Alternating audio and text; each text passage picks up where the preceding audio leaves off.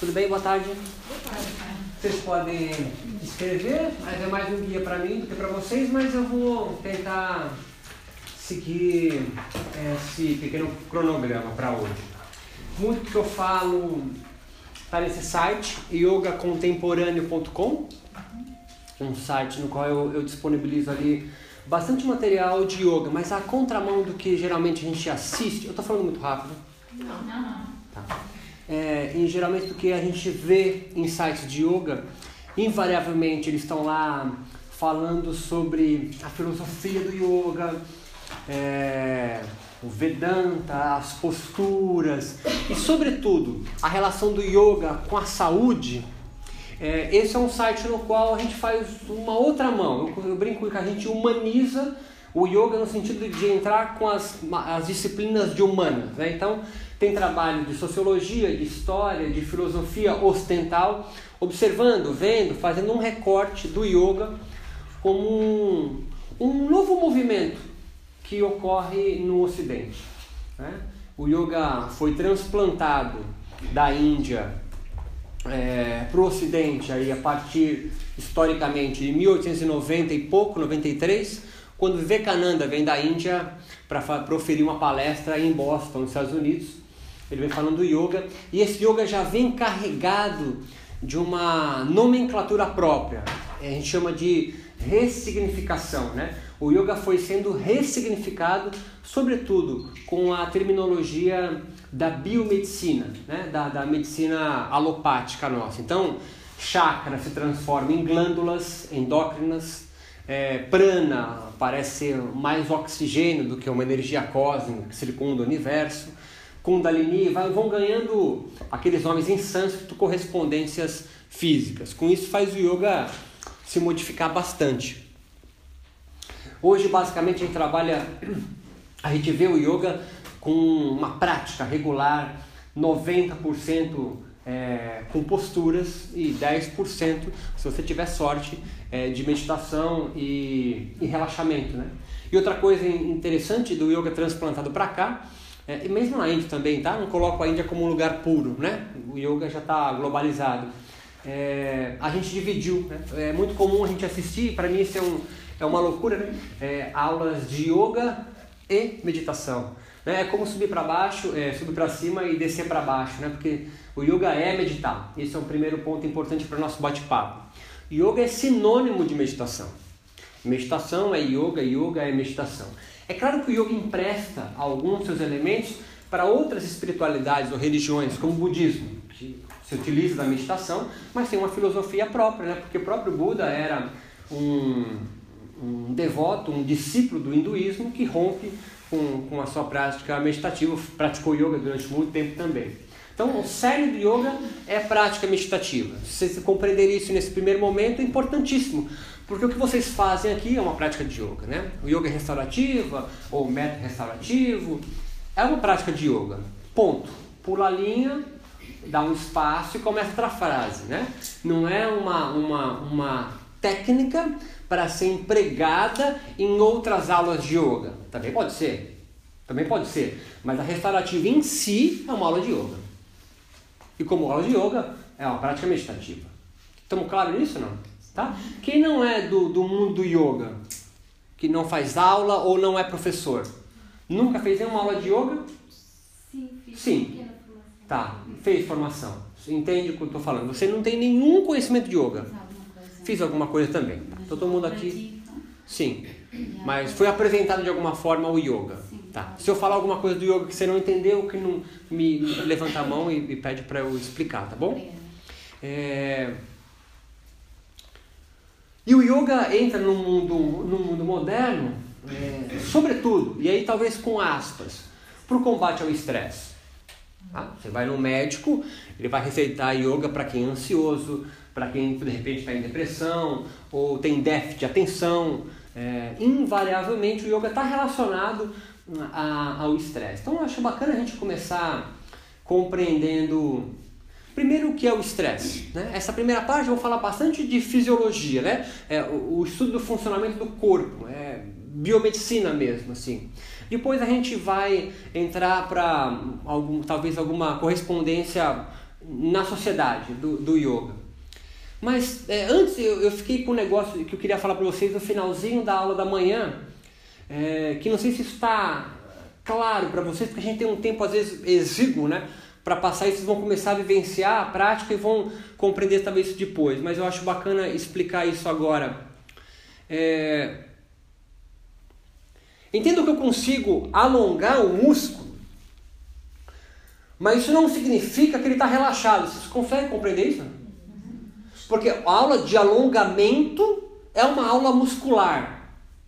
Para quem isso é um, é um contrassenso? Compreende isso? Né? Então eu vou alongar para uma aula de balé, ou de dança, ou de karatê, sei lá. É, não é um trabalho de relaxamento. Compreende isso?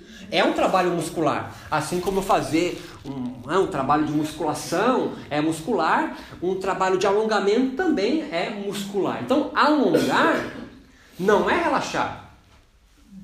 Então, eu posso estar numa postura de yoga é um trabalho de contração, mesmo eu fazendo uma flexibilidade, um alongamento.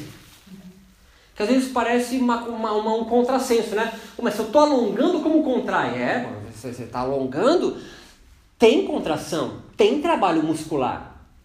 A prática restaurativa, ela, ela vai na contramão disso. Eu vou atingir, porque você faz uma série de posturas e aí do Ashtanga, do Iyengar, a Hatha, Acro Yoga, qualquer yoga que você, você vai ter contrações, há momentos que você relaxa isso. E aí a postura de relaxamento final é, não é coincidência, é o nome de Shavasana, é a postura literalmente, o nome em sânscrito significa cadáver, postura do morto. É a última postura de qualquer linhagem, método, tradição do yoga do mundo, qualquer uma, da Índia ou do Canadá. A última postura é de relaxamento final, se diz, ou do cadáver, o Shavasana. Isso não é coincidência. Você faz uma série de contrações, relaxamentos, ao, eh, contra, de, tensões e distensões ao longo de uma hora, por, por exemplo, e você então se entrega na última postura. Essa é, um, é a linha básica de qualquer aula de yoga. Na restaurativa, você está na postura de relaxamento em todas. Você foca, ao invés de um monte de contração, distensão e contração e distensão ao longo de uma aula para você relaxar no final, você relaxa em todas. Por isso que não deve ter nenhum tipo de tensão. Então por isso está numa postura assim, fala, não, tem uma flexibilidade para colocar nada embaixo de mim, que eu seguro bem, mas eu não quero. Eu quero ter um calço, calço, todo mundo calço? Um calço aqui embaixo para você não ficar fazendo uma contração. Ou mesmo uma distensão, né? Se deitaram aqui, eu lembrei porque eu acho que. Quem estava aqui desse braço? Né? E o seu braço levantado, né? E de repente você pode ter um bom flexi... uma boa flexibilidade e falar assim: não, eu não estou doendo nada, pode deixar assim mesmo. Eu gosto de ter essa, essa coisa repuxando porque me abre, me alonga. Esse é um discurso bem clássico de professores de Hatha Yoga, de professoras de, de Yoga. Né? Não, mantém Deixa essa alavanca, porque isso aqui vai abrindo e vai alongar. Não está incorreto, mas há uma tensão. Né? O relaxamento não vai ser atingido durante esse processo. Eu posso fazer aquela parada de cabeça, sabe? Sirichassa, planta a cabeça no chão e coloca a perna lá no alto. Eu posso montar aquela postura e não ficar hiperventilando de cansaço mas eu nunca vou estar em um grau de relaxamento ali como eu estou cheio de aparato. Isso, isso, isso é claro.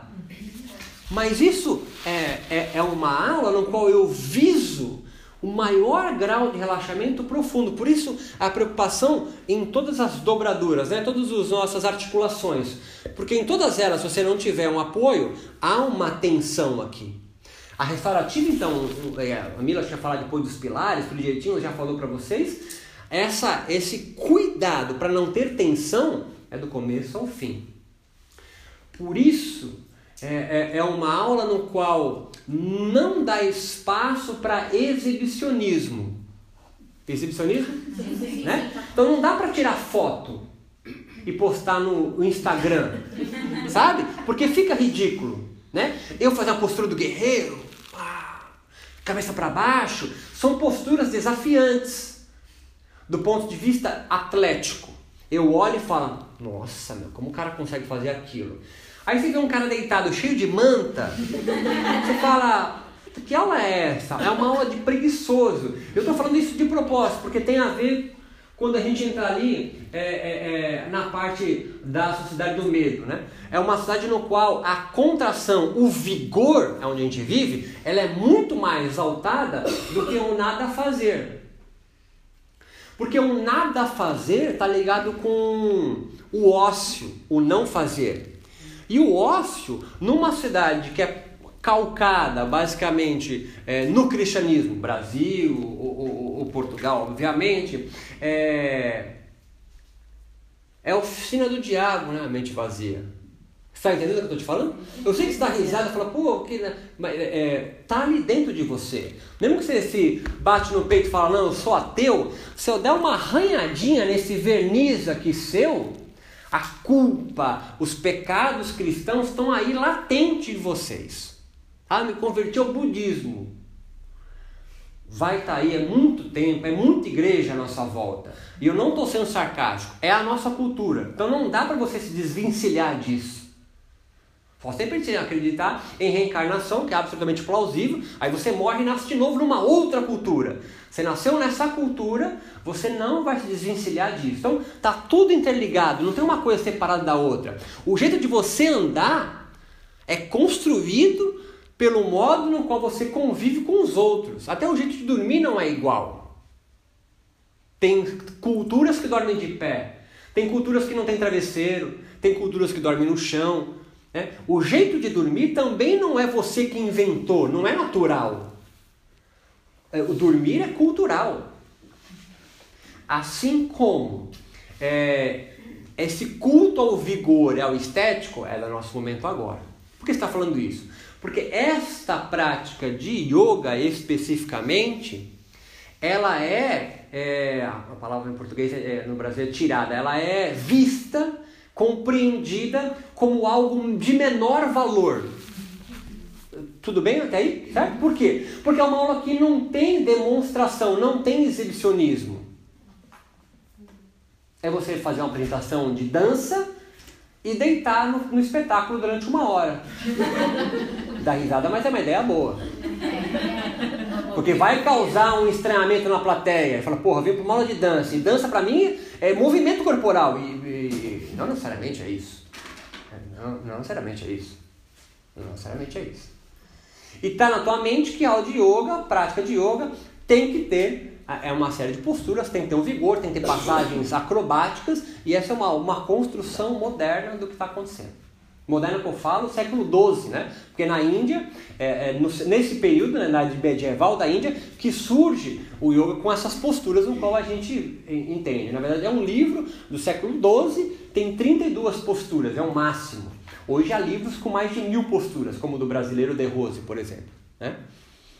É, o eixo de estresse, é, depois desse preâmbulo, dessa introdução, ele, a primeira coisa que eu falo para vocês, ele não é do mal. Né? O estresse não é uma doença. O estresse não é algo deletério para a sua vida. O estresse é o bem, o estresse é o bom, o estresse é o anjinho, não é o demo. O estresse é algo altamente importante para nós. Se nós não tivéssemos o eixo do estresse bem desenvolvido, nós não estaríamos aqui como espécie animal. Então, você imagina, por exemplo, nossos ancestrais, os hominídeos, sei lá, tipo Cromagno, que é antes do Neandertal. É, ele. Estou é, viajando, tá? Só para se acompanhar a ideia da pedagogia. Então você imagina, tem cinco cromagnos conversando nas savanas da África ao entardecer. Não tem nem, não tem nem sociedade, não tem tribo, eles não moram nem em caverna. É meio, meio macaco ainda, tá? Eles estão ali conversando, hum, hum, não sei, de repente jogo do Benfica, e aí, aí eu, dois que não têm o eixo do estresse desenvolvido, ah, viagem, tá certo? Está em desenvolvimento o eixo do estresse na espécie humana, viagem. Né? Tem dois que não têm o eixo do estresse desenvolvido ainda, mas os outros três têm. Esses dois que não têm o eixo do estresse bem desenvolvido, que não dá a reação do estresse, avistam quatro leões correndo em direção a eles a mais ou menos 500 metros. E eles que não têm eixo de estresse comentam tranquilamente para os outros três: olha só, cinco leões famintos vindo para a gente aqui. Os três já estão em Cascais, eles já estão longe, já correram. Né? A resposta ao estresse dele, basicamente de lutar contra leão ou fugir dele, foi acionada e eles deram no pé, eles fugiram, eles vazaram. Os dois que não teve morreram. Eles não passaram o gene adiante. Nós somos filhos, descendentes dos hominídeos medrosos, que correram, ou dos que lutaram. Os que não tinham a resposta ao estresse morreram. Eles não conseguiram prosperar. Tá claro isso não? Certo? Então a resposta do estresse ela é altamente benéfica para gente, altamente benéfica. Qualquer ser vivo, mesmo a ameba, com uma célula só, você coloca ela na bancada do laboratório, pega uma lanceta, que é uma agulha, e encosta na membrana da ameba, ela faz isso aqui, ela se recolhe, ela foge. Se ela encontrar um, não é uma presa, né? mas encontrar um alimento, ela luta, ela engloba ele nela. A resposta de luta ou fuga desde a ameba tem. Se eu pegar a ameba e jogar ela pro, pro cantinho da bancada e ela, o primeiro pseudópito dela cair da bancada, ela recolhe. É uma resposta inata, que é igual a sua. Quando está distraída e encosta num fogão quente, você tira, sem pensar. Se a tua resposta é igual a de um animal unicelular. A resposta é idêntica, é igual. Foi essa resposta de luta ou fuga que fez a gente estar tá aqui, vivo. Os animais que não têm excesso de estresse morrem. Crianças que não sentem dor morrem antes. Né? Pula de cabeça do brinquedinho do playground, porque não sente dor. Arranca os olhos e tudo mais. Sim. Estamos juntos até aí? Tudo bem? Então, a, a, a, o estresse ele tem três fases bem distintas, ou etapas. Fase é melhor, né? Eu não sei nas palavras. É igual. É igual? Tem três fases bem distintas. A primeira fase do estresse é quando o organismo identifica um agente estressor. A gente chama de fase do alarme, ou fase de alarme. É a fase no qual o organismo identifica um agente estressor, seja ele um leão faminto, seja ele o calor da sala, seja ele o frio, seja ele fome, seja ele o agente estressor a sede, ou uma conta no banco para pagar, que você não tenha dinheiro. Essa é a primeira fase, é a fase no qual o seu corpo, o seu organismo aciona o eixo do estresse. Fisiologicamente falando, é formado por três glândulas: hipotálamo, hipófise. Aí a hipófise manda um hormônio que vai pela corrente sanguínea, vai chegar até em cima dos rins, chamado suprarrenal, o nome da glândula, e vai secretar o principal hormônio de estresse chamado cortisol. Cortisol é o principal hormônio de estresse. Ele, junto com a adrenalina, ou se você ler em inglês vai estar epinefrina, faz com que algumas reações fisiológicas em qualquer organismo sejam idênticas. Pupila dos olhos dilatam, você vai suar as mãos, os pés debaixo do braço, tudo para ter uma pegada melhor para fugir ou para lutar aqui para ter uma visão melhor. Ele vai fazer com que todo o sangue dos órgãos internos sejam direcionados para a musculatura esquelética, né? a musculatura que recobre o esqueleto. Então, se estiver fazendo digestão, para no, no eixo do estresse. Quando o seu organismo identifica um agente estressor, digestão, por exemplo, para, porque o sangue todo vai irrigar o cérebro e vai toda a musculatura esquelética. Para quê? Para tensionar, para mandar oxigênio, nutriente para a musculatura. Para quê? Para preparar ou para lutar ou para fugir do agente estressor. Vamos supor que o agente estressor seja o frio. O frio é um agente estressor. É, atividade física é um agente estressor. Quando o frio toca você literalmente, neste maior órgão do seu corpo, que é a pele, o seu corpo identifica a temperatura de fora, que vai estar mais baixa do que a sua, que é sempre estável, 36,5. Você então aciona um alarme do frio. É a primeira fase. Pupila dilata, você sua, sangue, tudo isso acontece, preparando você para lutar ou para fugir contra quem? Contra o frio. Aí você entra na segunda fase do estresse, que é a fase adaptativa ou de adaptação, que é quando o seu organismo gera uma resposta para o agente estressor. Qual que é a resposta do seu organismo ao agente estressor frio? Vamos supor que você não tenha, a resposta do seu organismo é tremer. Você não tem a roupa, né? Claro, você, vai descobrir, né? Mas já é uma resposta meio inconsciente. Apesar que a noite também puxa mesmo, né?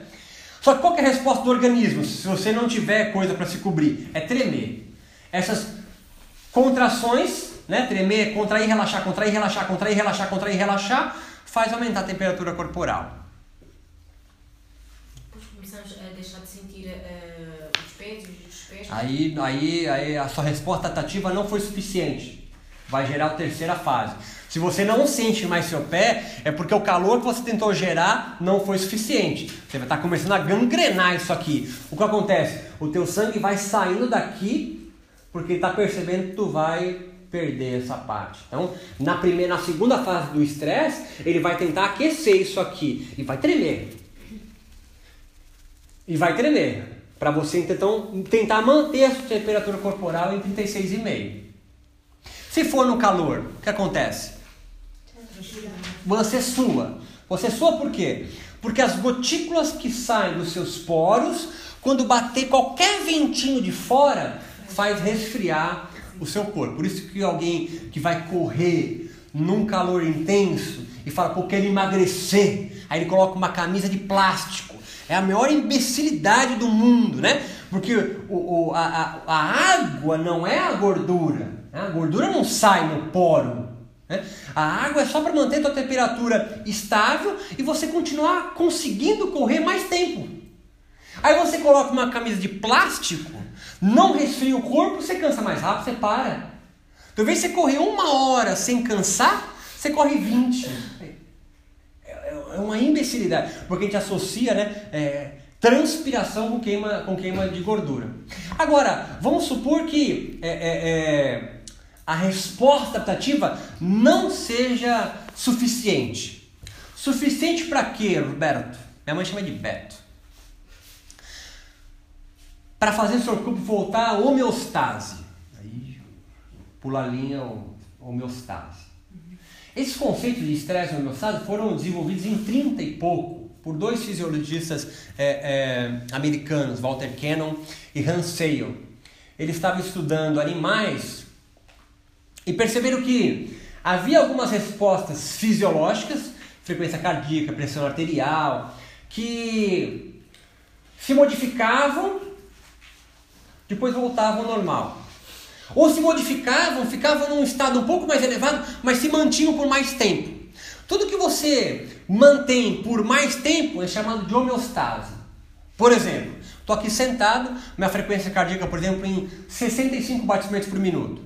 Tudo bem? Estamos juntos nisso? Aí eu levanto e vou correr, vou dar uma volta no quarteirão aqui em volta.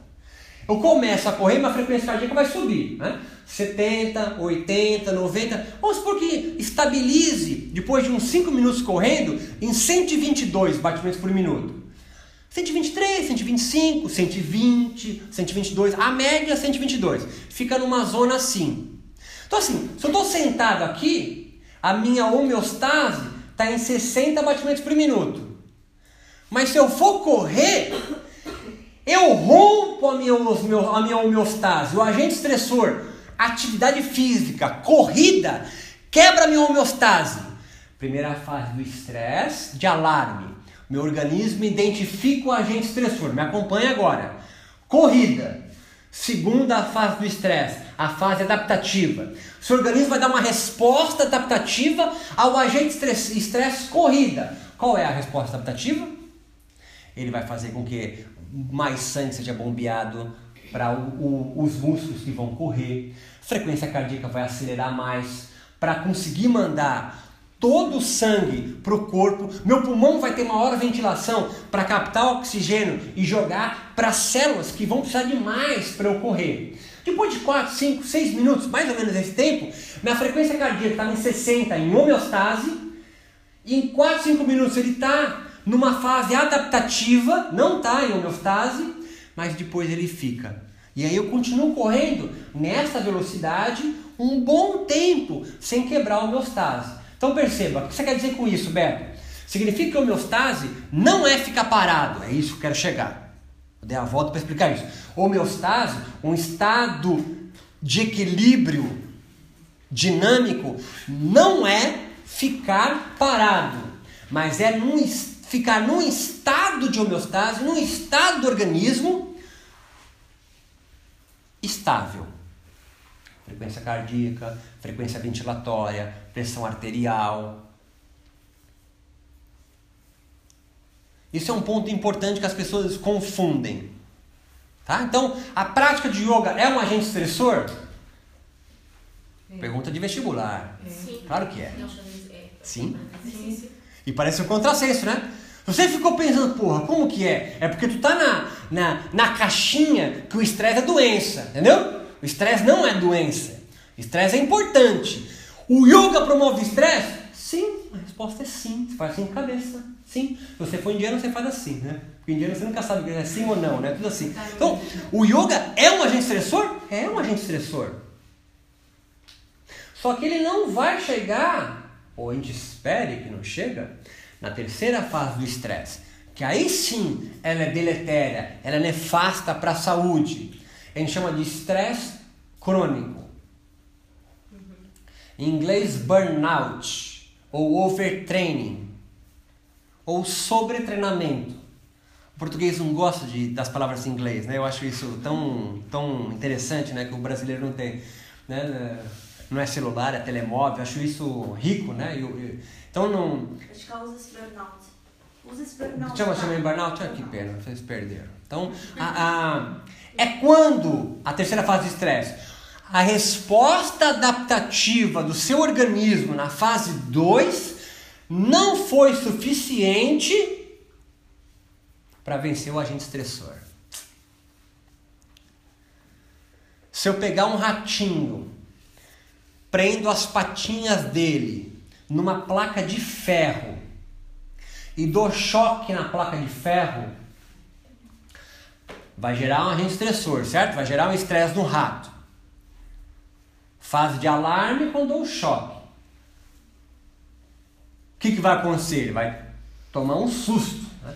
Ah! Esse, por exemplo, é a fase do alarme, de estresse né? Sobe até um friozinho, você já sente até o sangue saindo, pupila dilata, dá um, dá um, um brilho no olhar, né? O ratinho tenta tirar dali, mas não consegue, porque ele está preso. Aí entra a segunda fase. Coração do ratinho bom acelera, pupila, pupila dilata, sangue vai para a musculatura esquelética do ratinho, patinha, mãozinha, vai suar. Não, ratinho não sua, né? Vai ficar igual cachorro, né? é, vai gerar uma fase adaptativa. Qual que é a fase adaptativa do ratinho? Ele vai tentar descobrir quando o choque vai acontecer para ele tirar a patinha antes, porque o ratinho é esperto, não é burro. Se fosse burro, não era ratinho. Só que o choque é intermitente, ou seja, o choque é aleatório, é randômico. Ele não sabe quando vai dar o choque. Tem um momento nessa fase adaptativa do ratinho que ele tenta tirar a patinha da garra, né? Está tentando sair do agente sensor, ele não consegue. Depois de seis minutos tomando choque, sem conseguir sair dessa placa de ferro, ele entra na terceira fase do estresse, a fase crônica, no qual, repito, o organismo gerou respostas adaptativas que não conseguiram suprir o agente estressor choque. Tudo bem? Nessa fase, eu posso tirar as algemas, né, que está prendendo a patinha do rato. O rato solto, em liberdade, continua tomando choque sem se mexer por mais uns sete minutos. A gente chama isso para seres humanos de depressão. Quando um agente estressor mental atinge você e seu organismo não consegue dar uma resposta adaptativa a contento que consiga fazer esse agente estressor mental voltar à homeostase. E aí você se entrega.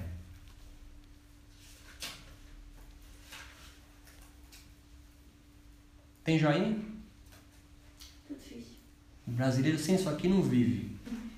É, sem isso aqui. Você não sabe se comunicar.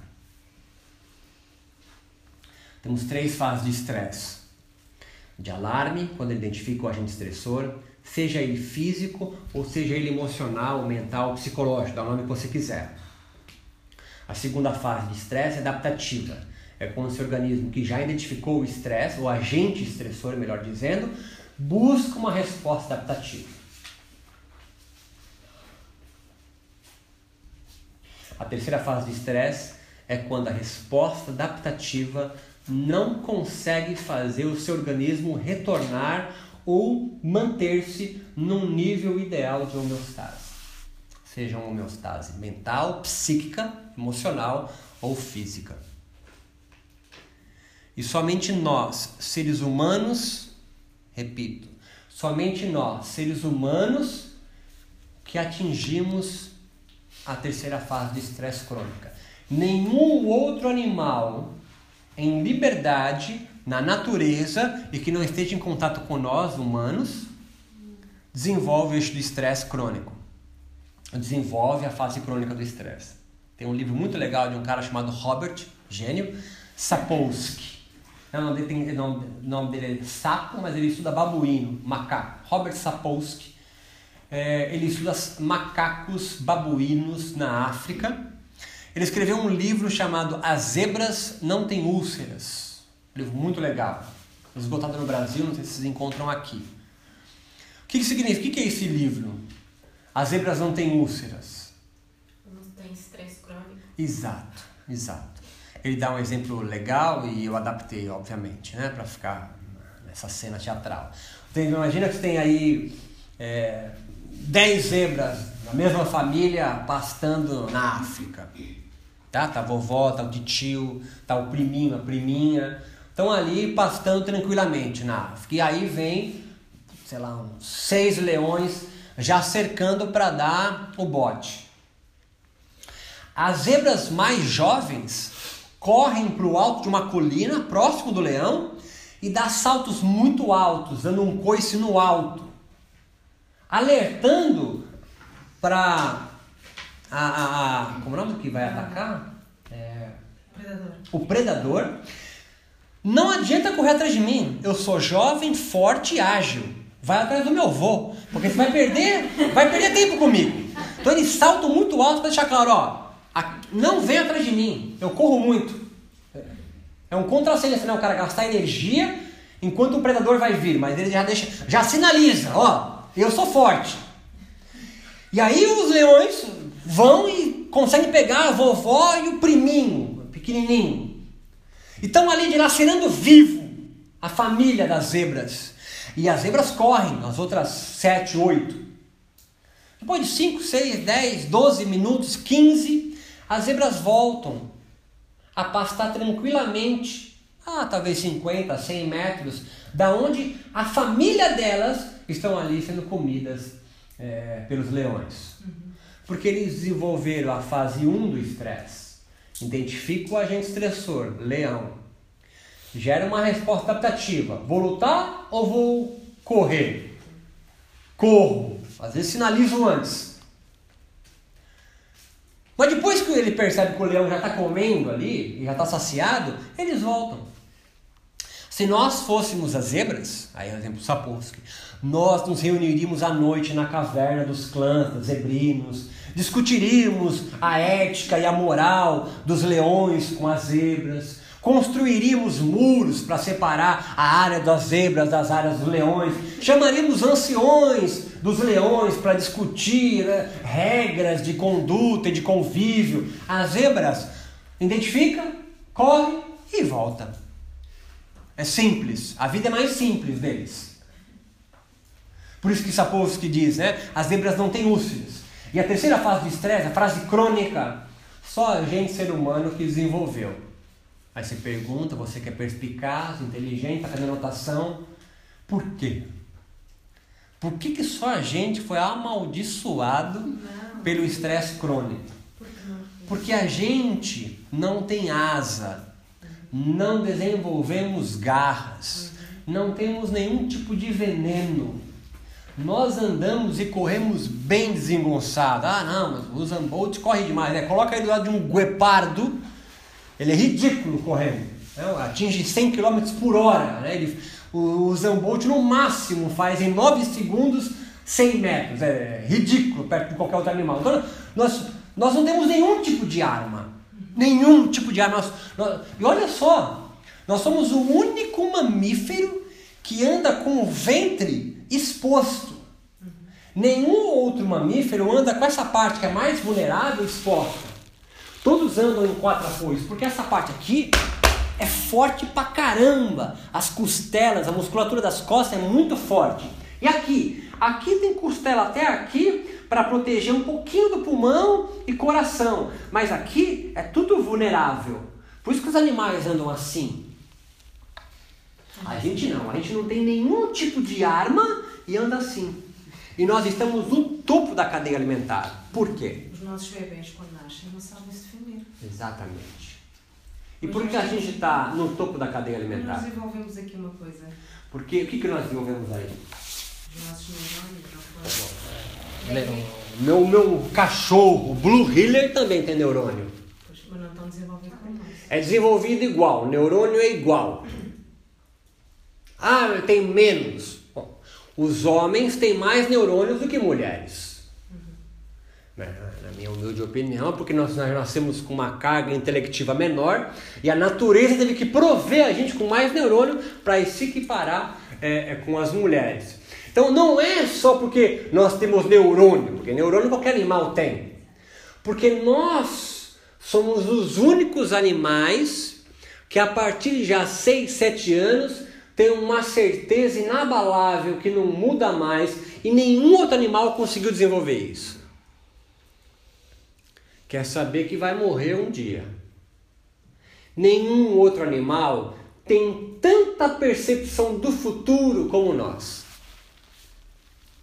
O meu cachorro é um gênio. Traz a guia quando quer passear, faz carinha de manha quando ele quer. É um gênio. Mas ele nunca vai passar pela cabeça dele que um dia, talvez, ele possa vir morrer. A gente com sete anos já sabe que a morte existe. Nunca vai ser você, você tem sete anos. Nunca vai ser papai e mamãe. Nunca vai ser titio. Talvez vovó, a bisa. Você com 12 nunca vai morrer, 12 anos não morre. Papai mamãe, nem pensar. Titio também não, mas vovó, certo. Já se ligou que vovó tá indo. Você com 25 nunca vai morrer. 25 é Superman, Mulher Maravilha, tem capa, não morre 25 anos. Papai mamãe, já espero que não. Titio pode já ter ido, vovó já foi, bisa 40 anos, aí é só descida. 40 já começa a sacar que tu vai pro saco. Tu vai. Tu já, tu já sabe. É certo, já começa a fazer plano já. previdência privada, né? Previdência privada que também tem, já faz previdência privada, já tem um apartamento que vai deixar para o filho, já começa a fazer planos, né? Já sabe, já tem 20 anos. 20 anos tu nunca vai pensar em previdência privada, 20 anos. 20 anos você vai. Você tem um mundo para desbravar. Nós desenvolvemos um tipo de percepção do futuro que nos fez antecipar problemas, medos. Nós desenvolvemos uma arma magnífica, que é, que é uma bênção e a maldição. Bênção porque a gente está vivo, mesmo sendo um tipo de mamífero fraco. Nós somos fracos. Pega um orangotango do seu lado, você não é nada, ele te dá um tapa, você morre. Ele arranca a sua cabeça, literalmente. Você se morder uma vaca, não consegue fazer nada nela. Nada. Nada. E olha que ela, olha que ela não vai fazer nada com você também. Mas a gente consegue antecipar problemas. A gente antevê, olha, a gente não só corre e, e, e, luta contra o leão, a gente coloca ele no circo, dá patinha. Tem gente que tem, tem leão, urso em casa.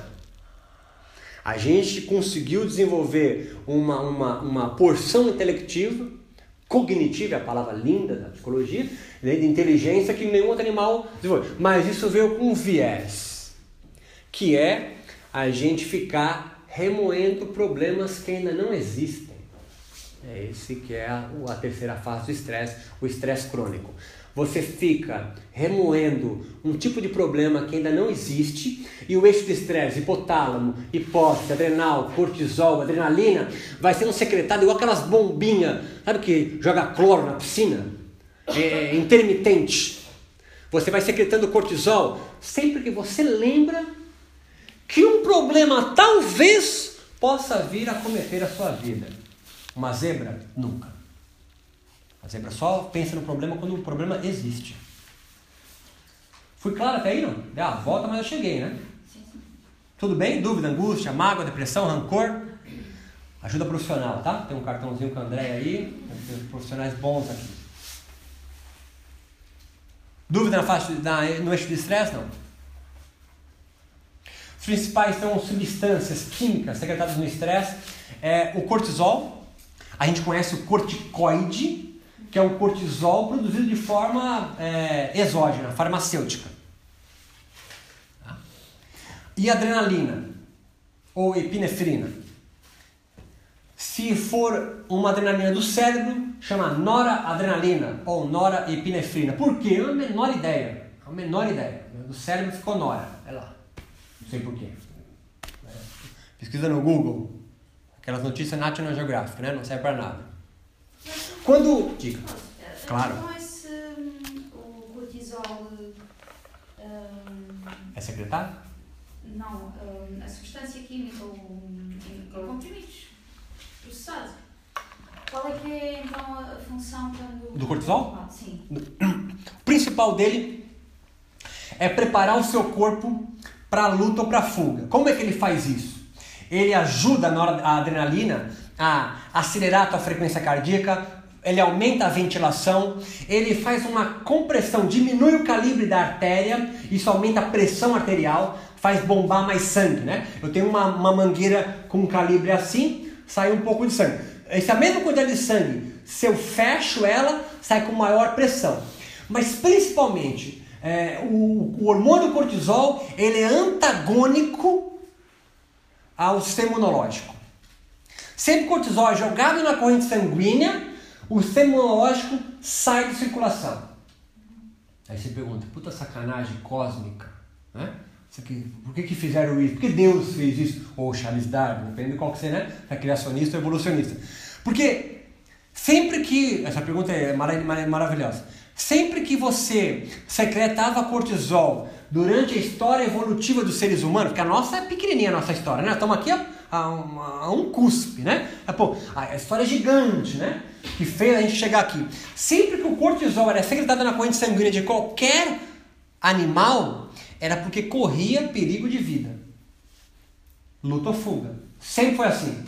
Então, se você sentia, tá à noite, na floresta, não tem luz, você ouve um barulhinho no mato,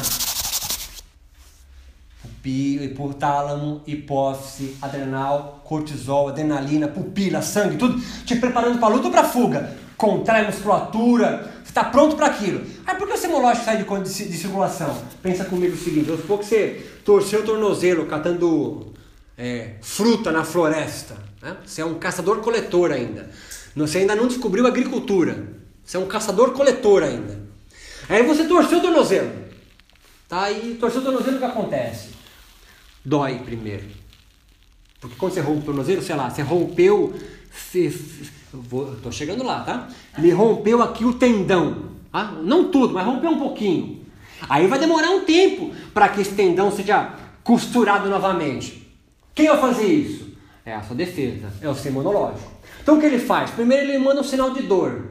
Para quê? Para você não mexe nele. Porque ele está querendo reestruturar o tendão. Você mexe e quebra depois. Vou ter que Aí quebrou, vai de novo. Aí quebrou, vai de novo. Então ele fala assim, dor. Aí você faz o quê? Você limita o movimento. Mas você continua mexendo, porque você é humano, você é teimoso. Aí ele fala assim, ah, vai continuar mexendo, beleza. Joga água aqui. Aí incha. Forma uma tala natural. Fica inchado para não ter movimento e tem dor. A gente inventou o gesso ainda, porque mesmo assim a gente mexia. E fica o quê? Fica quentinho. Já, já inflamaram aí? O que, que é quentinho? Porque as enzimas que vão reestruturar uma fibra muscular rompida, um tendão machucado, no calor é mais rápido. Já tentou fazer chá sem acender o fogo? Você coloca o negócio com água e põe o chá dentro. Vai virar chá? Vai, mas são cinco dias. Como é que se acelera o processo químico para fazer chá? Você acende o fogo. A água quente faz o processo químico seja mais rápido. Por isso que é quente na inflamação. Então você tem dor, jogou água e deixou quentinho. Vai demorar puto, umas duas semanas para o sistema imunológico reestruturar isso aqui. Só que imagina que está com isso aqui em processo, está mancando na floresta e um leão aparece. Hipotálamo, hipófise, adrenal, cortisol, adrenalina, noradrenalina.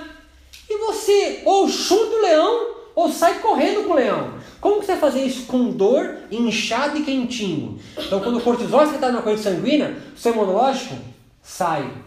Aí você fala, pô, mas aí você vai estragar o tornozelo, mas você está vivo para recuperar de novo. Que adianta morrer com o seu imunológico certinho? É uma resposta da natureza. Você não acreditar em Charles Darwin, é Deus que fez isso. Por quê? É, é, é discussão é com Deus, né? Mas Sim, claro que não estou fazendo uma, uma, uma, encenação teatral, né? Sabe, né? Cortisol, não, sai, não, mas conforme você vai jogando, vai tendo mais cortisol na corrente sanguínea, e a gente mede. Se você cuspir no algodão, eu meço quantos milimols é a medida de cortisol sai na corrente sanguínea. É essa medida que a gente faz com o atleta. Tem um atleta que vai treinar para a Olimpíada, sei lá, em dezembro, é a Olimpíada. E aí eu vou Toda semana, toda quinta-feira, eu vou lá, dou uma picadinha no dedo dele, pego uma gota de sangue e vou lá no laboratório ver quantos de milimols ele tem de cortisol. Se tiver em 8 cortisol, o, o, o bom é 4. Em 8, esse cara está em overtraining, está em sobretreinamento, está em burnout, a carga de treino dele está muito elevada, esse cara vai se machucar. Então o que eu faço? Eu diminuo a carga de trabalho dele no, no treinamento esportivo. Tá vendo? Em alguém que está com uma conta no banco para vencer, foi corne... corneado aqui também? Foi traído. É, é, é, ele quer mudar de vida, mas não consegue, é bancário, mas quer ser professor de yoga.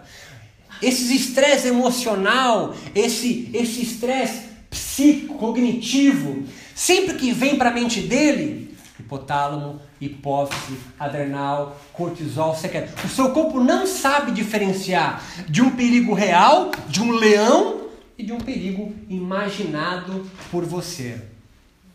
Então, por isso que quando o cortisol entra em cena, o antagônico dele, esse imunológico, sai. Se você está secretando direto um cortisol na corrente sanguínea porque tem um, um problema, uma, uma parte emocional que está te enchendo do saco, você não gosta, tem insônia, a insônia é diretamente ligada ao cortisol. Quando o sol vai se pondo, o cortisol vai diminuindo na, na corrente sanguínea. entra em cena um outro hormônio chamado melatonina. A gente vai chegar disso mais pra frente. Pôr do sol. O, o sol vai nascendo, melatonina sai da corrente sanguínea e o cortisol vai chegando. Puta, mas cortisol tá de manhã. Se não tiver cortisol de manhã, você acorda como? É o cortisol que te desperta. Então o cortisol em si não é também nefasto, nem como o estresse, são juntos. Mas o excesso dele, a parte crônica dele, é que te faz ficar doente. Por quê? Porque ele faz o sistema imunológico sair de circulação. E aí você fica mais propenso a ter uma gripe, pneumonia, é... e doenças no qual você já tem uma imunidade baixa, como portador de HIV, por exemplo, ou pacientes que fazem quimioterapia. Já existe um hospital em São Paulo que tem sala de meditação. Então o cara faz quimioterapia, mas ele medita três vezes por semana no mesmo hospital, porque a meditação faz aumentar o sistema imunológico. Por quê? Porque ela tira cortisol de, de circulação. E o relaxamento? É óbvio que faz diminuir o cortisol e induz os hormônios do, é óbvio, relaxamento.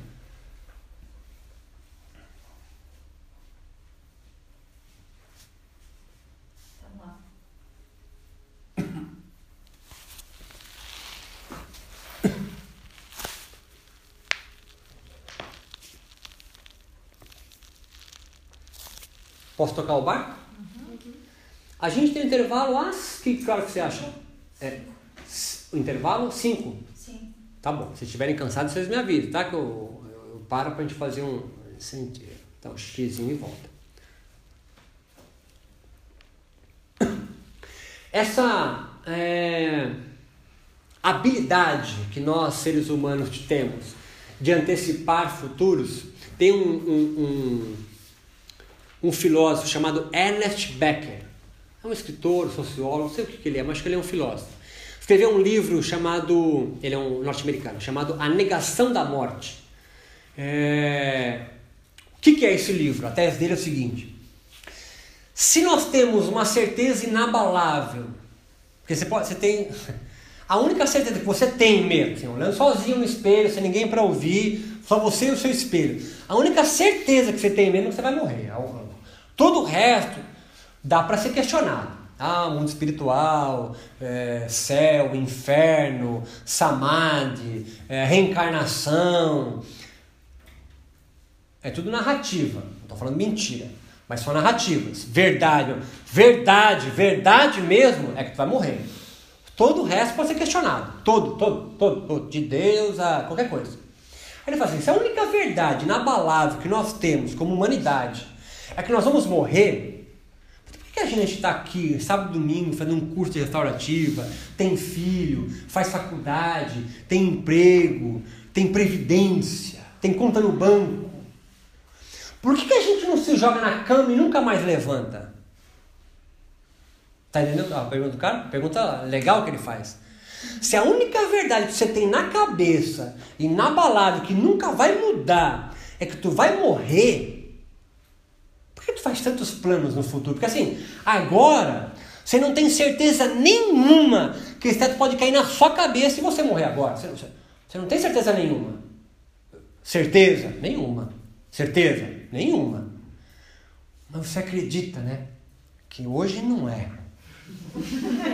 Sim, é, você inventa uma história para conseguir levantar da cama. Ele chama isso de mentira caracterológica, mentira do caráter, né? mentira para conseguir ficar com as duas pernas de pé, sozinho. E a gente inventa um monte de mentira para conseguir sustentar. Entende? Mentira que está falando aqui, mentira caracterológica, né? Mentira são as filosofias que nós contamos. Filosofia de Kant a Nietzsche, é, as religiões, são histórias, são narrativas que nós inventamos. Nenhum outro animal tem isso. Tanto que a gente se acha especial, por exemplo. Ela mesma escreveu, não, nós temos um, neurônios superiores aos dos macacos, babuínos. Se comparar o teu cérebro com o chimpanzé, é 98% igual, igual, igual. O cérebro de um rato com um humano só diferencia em tamanho. Porque o mesmo lugar da visão é do rato, é o seu, que é o lobo occipital. O mesmo lugar da audição no lobo temporal é igual do rato. O sistema límbico é igual das emoções, é tudo igual. Tudo no mesmo, é o mesmo shape, é o mesmo formato. O que diferencia? É, tem mais neurônio. E a gente, para um macaco chimpanzé, são 2 milímetros de neocórtex. O teu cérebro, comparado com um chimpanzé, você tem 2 milímetros a mais essa parte de cima do cérebro. Só isso. E é uma diferença gritante, porque você pode achar uns macacos inteligentíssimos, fazem instrumentos também, fabricam um monte de coisa, eles fazem, mas você nunca vai ver um curso, por exemplo, pela Sônia, aqui no curso da Áurea, de um macaco orangotango vindo discursar sobre os problemas sociais dos macacos na África setentrional. Se, se houver esse curso, venha. Venha. Venha que vai ser interessante. Vai ser interessante. Vai ser interessante. Somos muito parecidos, mas essa pequena diferença que nós temos nos fez ficar gritando. E qual é essa diferença?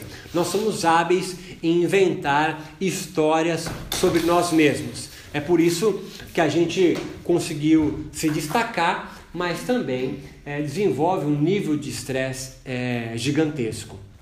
E qual é a resposta, então, do relaxamento? Né? Que a gente tem, encontramos então uma problemática, que é o estresse crônico, só nós temos. É, como nós podemos então é, minimizar o efeito do estresse crônico? Né? Porque acabar você não vai, mas você pode minimizar. É... Nem se você se internar numa caverna na, na Índia, você não vai deixar de ter estresse crônico. Né? A caverna é úmida, ela é gelada, tem formiga. Tentaram meditar na, na mata? Ah, vou meditar na floresta.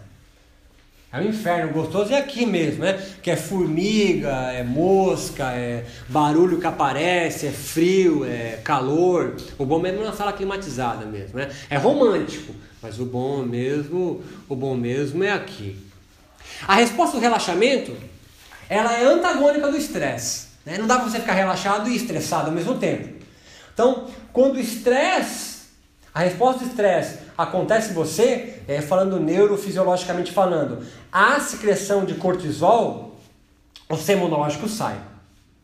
Portanto, é lícito a gente afirmar que quando diminua a minha resposta do estresse, a do relaxamento sobe. E é óbvio que também o sistema imunológico trabalha melhor. Então, algo, primeira coisa, que vem atrelada à resposta do relaxamento é uma melhora significativa da sua resposta imunossupressora. O sistema imunológico trabalha muito melhor no relaxamento, no estado de relaxamento, na resposta de relaxamento, do que no eixo do estresse. Entendam que não existe um eixo do estresse. Por que é eixo? Porque é identificado glândulas que secretam hormônios do estresse. Não há uma glândula que secreta hormônio do relaxamento. Isso é uma coisa interessante para pontuar, né? Não existe. Ah, qual é o hormônio do relaxamento? Não tem. Por quê? Porque estar relaxado é o natural. Isso que é o louco. O normal é estar relaxado, não estar em estresse. O estresse é pontual. O estresse é singular. O estresse acontece e para. O estresse existe para que você rompa, vença um agente estressor e volte para a homeostase. Seja uma homeostase correndo, 130 batimentos por minuto, dançando, fazendo uma prática de yoga, seja indo dormir. E se o, estresse, se o relaxamento é antagônico ao estresse, e o estresse faz com que a frequência cardíaca aumente, a frequência ventilatória aumente, pressão arterial aumente, cortisol seja secretado e o sistema imunológico saia, ao contrário acontece no relaxamento. Pressão arterial diminui. Não vai fazer você ficar hipotenso, tá entendendo? Isso aqui é uma doença, mas faz seu, uma, sua pressão arterial ficar equilibrada. Sua frequência cardíaca diminui, sua frequência ventilatória diminui. Ventilatória, entende? Ventilatória, né? né? Ninguém olha para você e fala assim: eu te amo. Eu só um psicopata, né? As emoções estão intimamente ligadas a estados fisiológicos seus, né? Ninguém respira, tá? Ah, certeza que eu te mato hoje. Não, É engraçado isso, né? Mas é, é óbvio isso. Mas às vezes não está isso na nossa cabeça, né? Então, assim, a, a, as respostas emocionais e fisiológicas estão intimamente ligadas, né? Dizer é, a relação mente-corpo, é, psicossomático, para mim é subir para cima, descer para baixo, é, é, é óbvio isso, né? Você não habita um corpo, você é um corpo. Calma, não, eu sou espírita, né? Outro, entenda que eu tô, nós estamos no quadrado da ciência, tá certo? Eu estou no quadrado da ciência, né? Se eu fosse dar essa mesma aula no quadrado do espiritismo brasileiro, daria outra aula. Começaria pela glândula pineal. Eu adoro glândula pineal. A glândula da sede da mediunidade. Então, assim, a, a eu estou no quadrado da ciência, tá certo? Então, Cuidado com os nossos sistemas de, de crenças, nossas, aqui, agora não vai dar, vai ter um espaço mais para frente. Mas agora eu estou no quadrado da ciência. Na ciência, é, você não habita um corpo. Você é o corpo e as respostas que ele dá aqui. Então, se há, há, há hormônios e neurotransmissores que o estresse fomenta, secreta, relaxamento também. E agora entenda o seguinte: como eu induzo alguém ao relaxamento, ou melhor ainda, como eu consigo gerar uma resposta de relaxamento em mim? Essa, resposta, essa pergunta é importante. Como que eu entro num estado de relaxamento? O que eu preciso fazer? Diminuir todo o tipo de estressor que possa existir. Sim. Como é que você faz isso? É, é, é, claro, tirando a resposta, fecha a janela, tranca a porta, não sei o que, tem uma mila colocando um negocinho no meu pescoço, né? É, é, claro, mas qual que é o princípio disso? Me sentir bem, me sentir acolhido, me sentir seguro. A Mila usa a palavra ninho, né? ninho, né? ninho de passarinho, né? ninho da mamãe. Fisiologicamente falando, a resposta do relaxamento se inicia com o foco da sua atenção. Não entendi. É simples. Se você está num ambiente com muito estímulo sensorial, é mais difícil relaxar do que um lugar com menos estímulo sensorial. É meio óbvio isso. Tudo bem até aí? Sim. Posso, posso seguir? Agora, o mundo não vai parar porque vou, quero relaxar. O mundo não para. O mundo não está nem aí para você. Mundo, você tem, não sei se você vai ficar em depressão agora, mas o mundo não está nem aí para você. Nem aí. É cada um indo o seu. E sempre foi assim. Sempre, sempre, sempre foi assim. Mais, menos, mas sempre foi assim.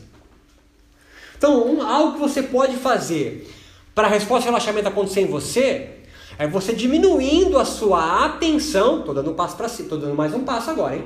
É você direcionando a sua atenção para um estímulo só.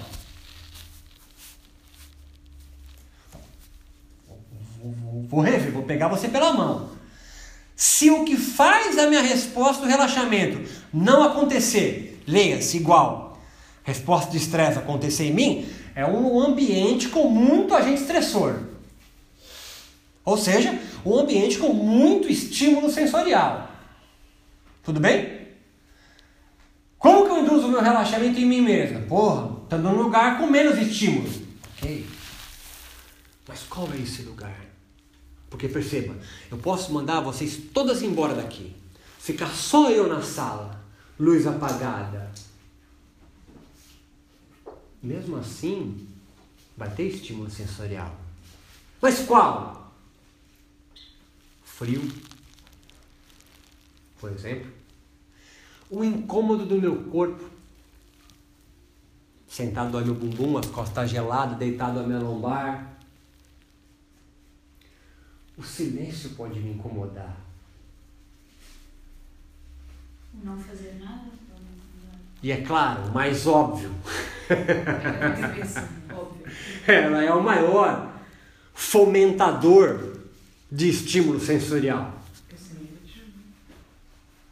Estão comigo até aí, não? Estão percebendo que é uma cilada que eu estou construindo, né? Você está indo para uma arapuca, né?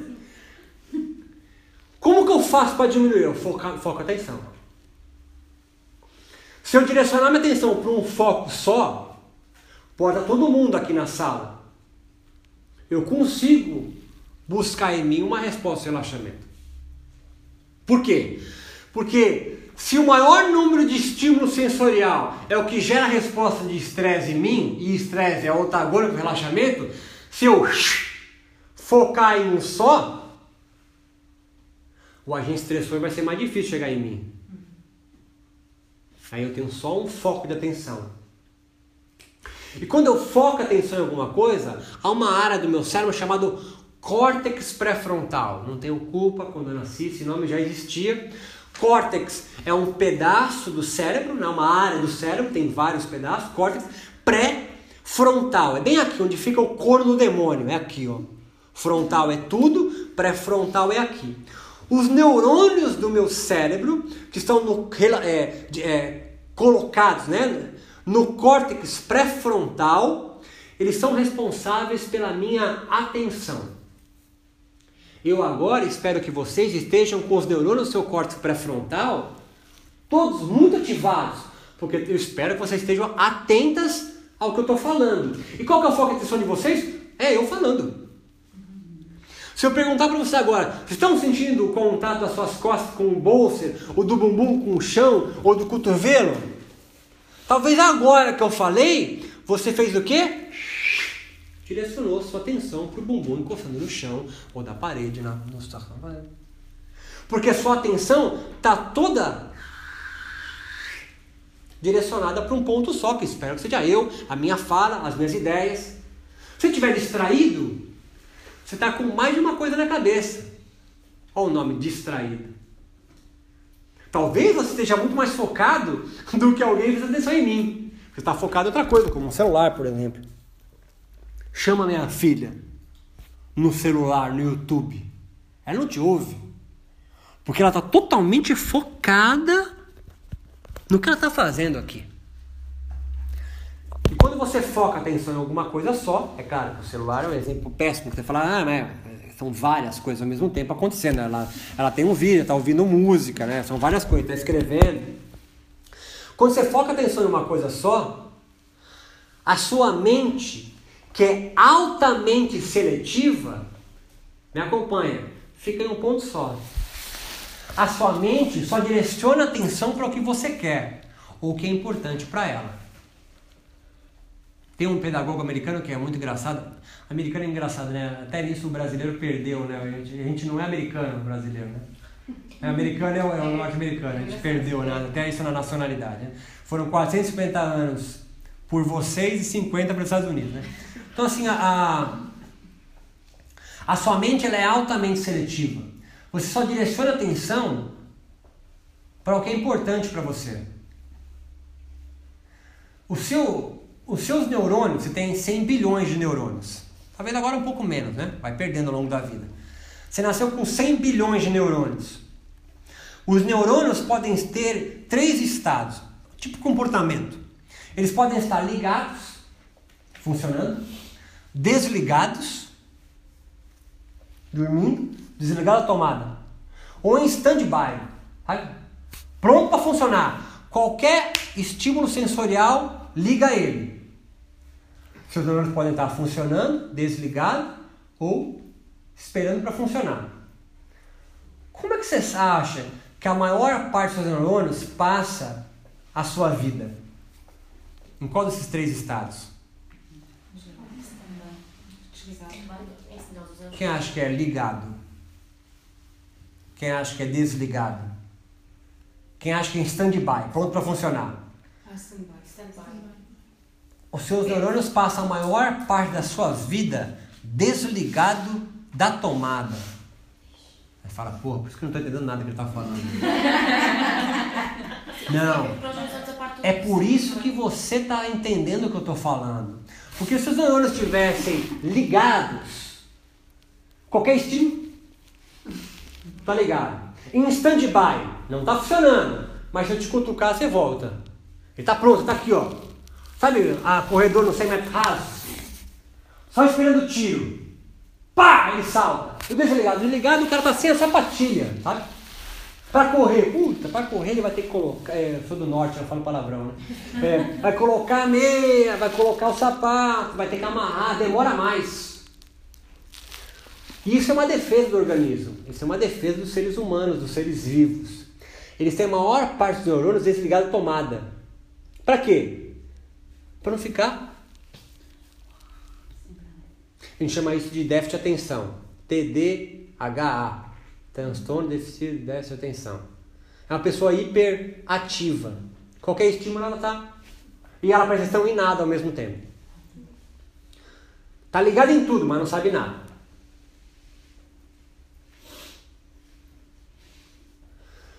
Quando os neurônios do córtex pré-frontal estão ligados, quando você direciona a atenção para uma coisa só, e por bastante tempo, como que é o nome disso no yoga? Como o nome disso no yoga? É sinônimo de yoga. Direcionar a atenção e não desviar mais.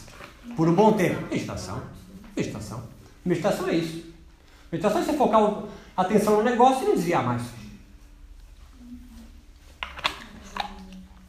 A grosso modo, o que é meditar?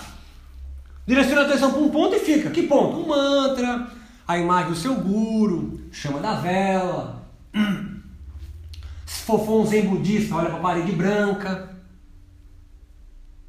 Repete mantras ou salmos bíblicos, né? tem meditação cristã também. E não desvia. Você meditar. Você direciona a atenção para um foco e não desvia por um bom tempo, o corte pré-frontal mantém ligação com outra parte do cérebro, parece um bacon. Ele fica assim ao longo do teu cérebro, aqui assim, ó. Começa no corte pré-frontal e vai até lá atrás, chama giro cingulado. Não importa, não serve para nada isso. Só acredita em mim agora, né? No corte pré-frontal ativa os neurônios do giro cingulado que ativa também, e o giro cingulado tem uma, uma, uma comunicação estreita com uma parte que está lá no meio do cérebro, no sistema límbico. Alguns chamam de reptiliano, chama tálamo. O sistema límbico é formado por tálamo, hipotálamo, amígdala. Fala, puta, mas eu operei amígdala. Onde eu... eu falei isso, cara, vamos, eu operei amígdala, não tenho mais emoção? Eu falei, não, é outra amígdala, meu amigo, não é daqui, é uma é uma amígdala lá dentro. Essa parte chamada tálamo, ela tem uma comunicação direta com o giro cingulado que tem comunicação com o córtex pré-frontal. E o que faz o tálamo? O tálamo é uma espécie de correio sensorial. O tálamo recebe as informações sensoriais que advêm do mundo, por esse maior órgão que é o seu, do seu corpo, que é a pele, temperatura, pressão, se você, por exemplo, beliscar aqui, as células neuronais que estão na minha coxa direita vão se deformar, vão mandar um estímulo eletroquímico subindo pela medula e vai informar para o tálamo: olha lá, tem alguém deformando os neurônios daqui da pele. Aí ele dá uma resposta: ah, beleza, envia um sinal de dor para identificar onde é. Esses neurônios são neurônios aferentes, neurônios que aferem o mundo. Aferem distensões, quando você alonga e começa aquela doída aqui embaixo, são os neurônios aferentes percebendo que a fibra muscular está sendo puxada demais e avisa: olha, vai arrebentar, vai arrebentar, vai arrebentar. Uma hora que arrebenta. Ele te avisa, dando sinal de dor. Tem técnica para você maquiar isso, né? Você contrai, aí você relaxa, inspira, soltou e vai de novo, você vai dando contração e relaxamento, contração e relaxamento. Chama método 3S, não sei porquê. E aí você consegue avançar mais, mas o risco de lesão é maior. Há neurônios que percebem a pressão da gravidade sobre o seu corpo. Neurônios sensitivos. Esses neurônios são espalhados em todo o seu corpo. Cada poro do seu corpo, cada fibra muscular, ela é inervada que, que é nervo? Nervo é um monte de neurônio numa cápsula. A gente chama no Brasil de conduíte. Conduíte é, é igual aquele negócio ali, negócio da luz, sabe? Ó? É, daqui calha. Mas aquele fio lá dentro Não, o elétrico é condutor. é um condutor. É. Lá dentro pode ter um monte de fiozinho, né? É neurônio. Então pega um monte de neurônio e junta o negócio só, chama de nervo. Maior nervo. Ele vai descer aqui pelo pescoço, por dentro da coluna vertebral, medula. Aí se você tem uma lesão medular, depende da altura que for, você perde movimento. Por quê? Porque o estímulo eletroquímico que vinha daqui para movimentar a sua perna, por exemplo, cortou. Por exemplo, aqui na batata da perna, no gastrocnêmio, eu tenho mais de um milhão de fibras musculares inervadas por 580 neurônios. São 580 neurônios para contrair, relaxar, ajudar eu num salto, mas sobretudo me manter de pé. Que manter de pé é isso aqui, ó. Claro, outros músculos, mas sobretudo a panturrilha. Então, nervo é um monte de neurônio. E você está todo inervado. Tudo que vem do mundo concentra na medula, chega no tálamo, e o tálamo pega as informações sensoriais e retransmite para o teu cérebro. Estou acabando para dar um intervalinho, tá bom? Só acabar isso aqui. Estamos juntos nisso, não? Você é informado 24 horas, mesmo dormindo, do que acontece no mundo. A todo momento. É por isso que o neurônio passa a maior parte do tempo desligado, senão você fica louco. Tudo muito louco. Diga. O que, que acontece no cérebro quando estamos em meditação profunda ou quando alguém está em meditação profunda? Eu, eu vou chegar lá. Estou descrevendo a meditação agora. Quando você foca a atenção, córtex pré-frontal é ativado, ativa o giro cingulado. O giro cingulado faz o tálamo dormir. Por quê? Falar com o Papai do Céu, a menor ideia. Por quê? Por quê? Ah, talvez você, a gente tem que pensar isso junto, por quê? Foca a atenção, faz o tálamo dormir. Então, a informação sensorial que vem do mundo, porque o mundo não vai parar porque você quer meditar ou quer relaxar, o mundo continua. Só que a informação sensorial, se estiver focado por um bom tempo, que chega no tálamo, vai ser transmitido mais devagar para o seu cérebro. E aí você vai ter mais ou menos agente estressor aqui? Menos. Tendo menos agente estressor, você vai ter um disparo maior ou menor, ou secreção, que é o nome bonito da neurofisiologia, de noradrenalina no cérebro? Menor. Você tem menos noradrenalina no cérebro, o eixo hipotálamo, hipófise, adrenal, cortisol, vai ser secretado mais fácil ou menos fácil? Porque é a noradrenalina que dá o disparo. Se eu tenho menos informação sensorial chegando no meu cérebro, eu tenho menos estímulo sensorial, menos agente estressor chegando no meu cérebro. Mesmo tendo o mesmo número de agente estressor aqui. É por isso que eu brinco que a meditação aumenta o seu pavio. Tem gente que nasce pavio curto, né? Qualquer agente estressor, buf, explode. Tem gente que nasce sem um pavio. Mas a meditação, ele aumenta. Por que, que ele aumenta? Porque o mesmo agente estressor que fazia você explodir, agora é necessário muito mais agente estressor para fazer você explodir. Então diminui a capacidade de, resposta rápida, é isso? Exatamente. Porque está focado em uma coisa só. Se você estiver pensando em um monte de coisa, qualquer uma dessas montes de coisa que vier, tu pode dar uma resposta reativa. Posso, posso, posso, posso seguir? Uma outra, a última parte do cérebro agora, chamado lobo parietal posterior superior. É o culpa. Lobo é um pedaço. Parietal, a minha mãe chama de cocoroco. Você acha que cocoroco, passarinho, né? Passarinho fica aqui, faz cocô na cabeça, sabe? Cocoroco, vem disso, enfim. lobo parietal posterior, um pouquinho mais para trás, superior, é bem aqui. Essa área aqui tem neurônios, me acompanha agora, que fazem a leitura do seu corpo. Tá merda. O que você quer dizer? Quer dizer o seguinte: se eu estou de pé e você fala assim, fecha os olhos, você está sentindo o dedinho do seu pé direito? Eu não preciso fazer isso aqui, ó. Hum, tô. Não, porque eu de pé porque existem neurônios aferentes que aferem pressão, temperatura, o contato da minha meia sobre o dedinho do pé, tudo isso informando, subindo pela medula, chegando no tálamo, o tálamo manda para o lobo parietal posterior superior, a imagem corporal do dedinho do meu pé. Então se eu fechar o olho e falar assim, tá sentindo o dedinho do seu pé direito? Tô. Como é que ele tá? Minha atenção. Ah, tá meio comprimido, ele, meu pé é meio viradinho, mas estou sentindo o chão. Tá assim, você consegue tocar a pontinha do seu nariz? Eu não preciso fazer isso. Sabe? Sim. Por que eu consigo encostar o meu nariz sem olhar para ele? Porque eu, eu sinto o meu nariz. É óbvio isso, né? Mas não é tão óbvio assim. É óbvio porque o seu corpo é lindo. Isso aqui é uma obra de arte. Se é Deus, se é evolução, não importa. Mas o teu corpo, ele sente todo o mundo e te informa. A todo momento. A todo momento.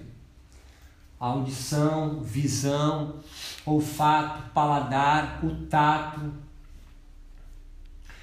calor, pressão, tudo ele te informa. Isso são estímulos sensoriais. Isso também acontece durante o sono? Sim. É, mas diminui um bocadinho, né? Depende da, do, do, do sono. Ah, É, a gente agora está em ondas cerebrais chamadas de vigília, ondas beta. Ela é bem rápida. Está tá ativado, está ligado em tudo. Você está com todos os seus sentidos aqui em cima de mim, ou em outro lugar. Tem uma onda chamada alfa. Os neurônios, se você fizer um gráfico eletroencefalográfico, né? Ele, em vez de fazer, ah, o beta é assim, ele é mais longo. Na década de 60 e 70, se imaginava que a meditação atingia ondas alfa. Mas onda alfa a gente percebe que é uma parte muito inicial. É quando está acabando de levantar o.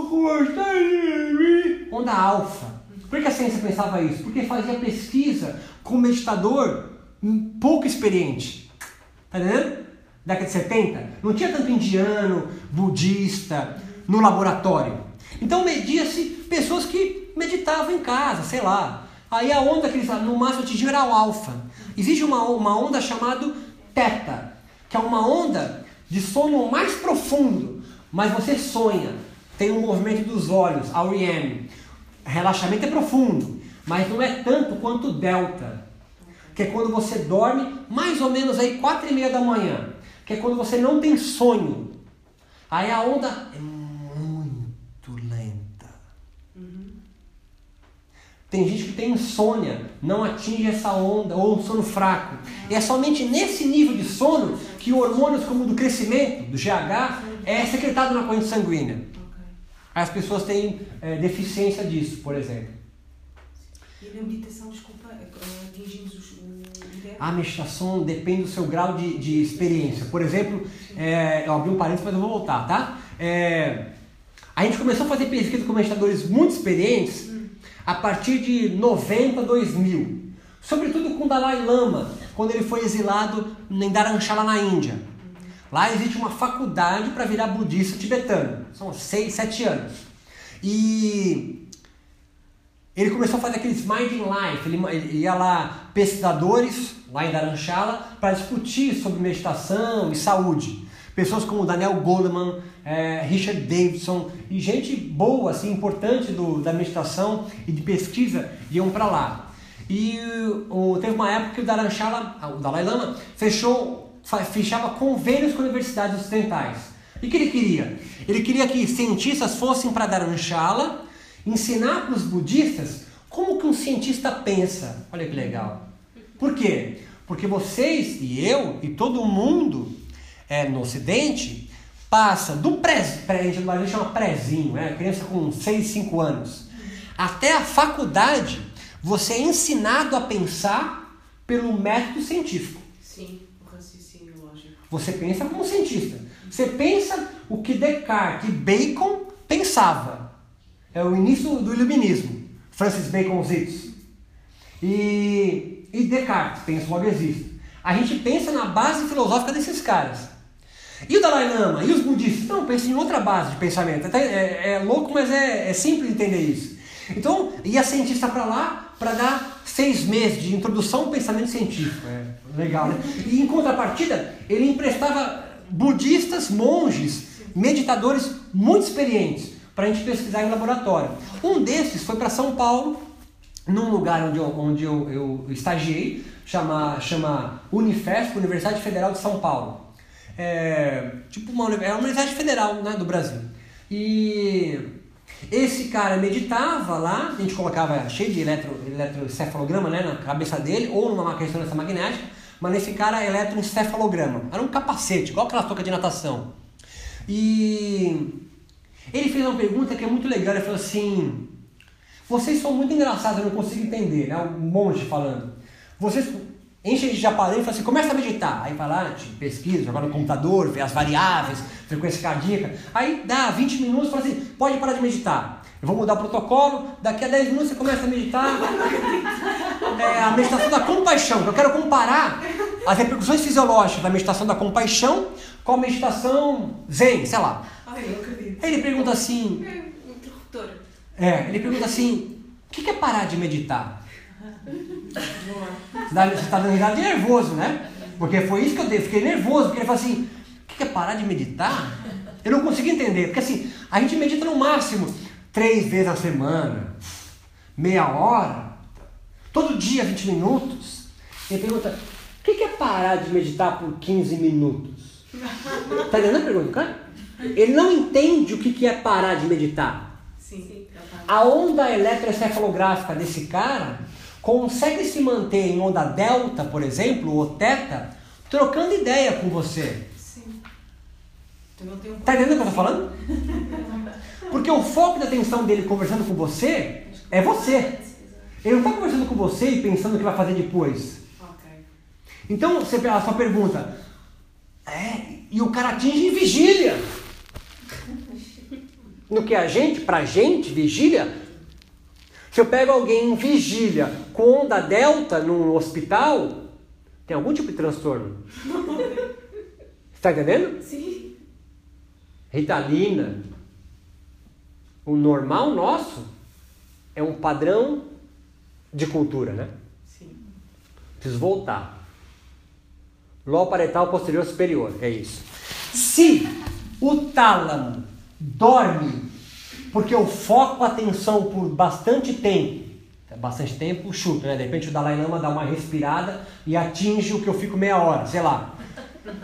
Ativa o córtex pré-frontal, que ativa o giro cingulado. E o giro cingulado ativo põe o tálamo para dormir. E o tálamo é o que manda informação sensorial para o meu lobo paretal posterior superior, que forma uma imagem corporal.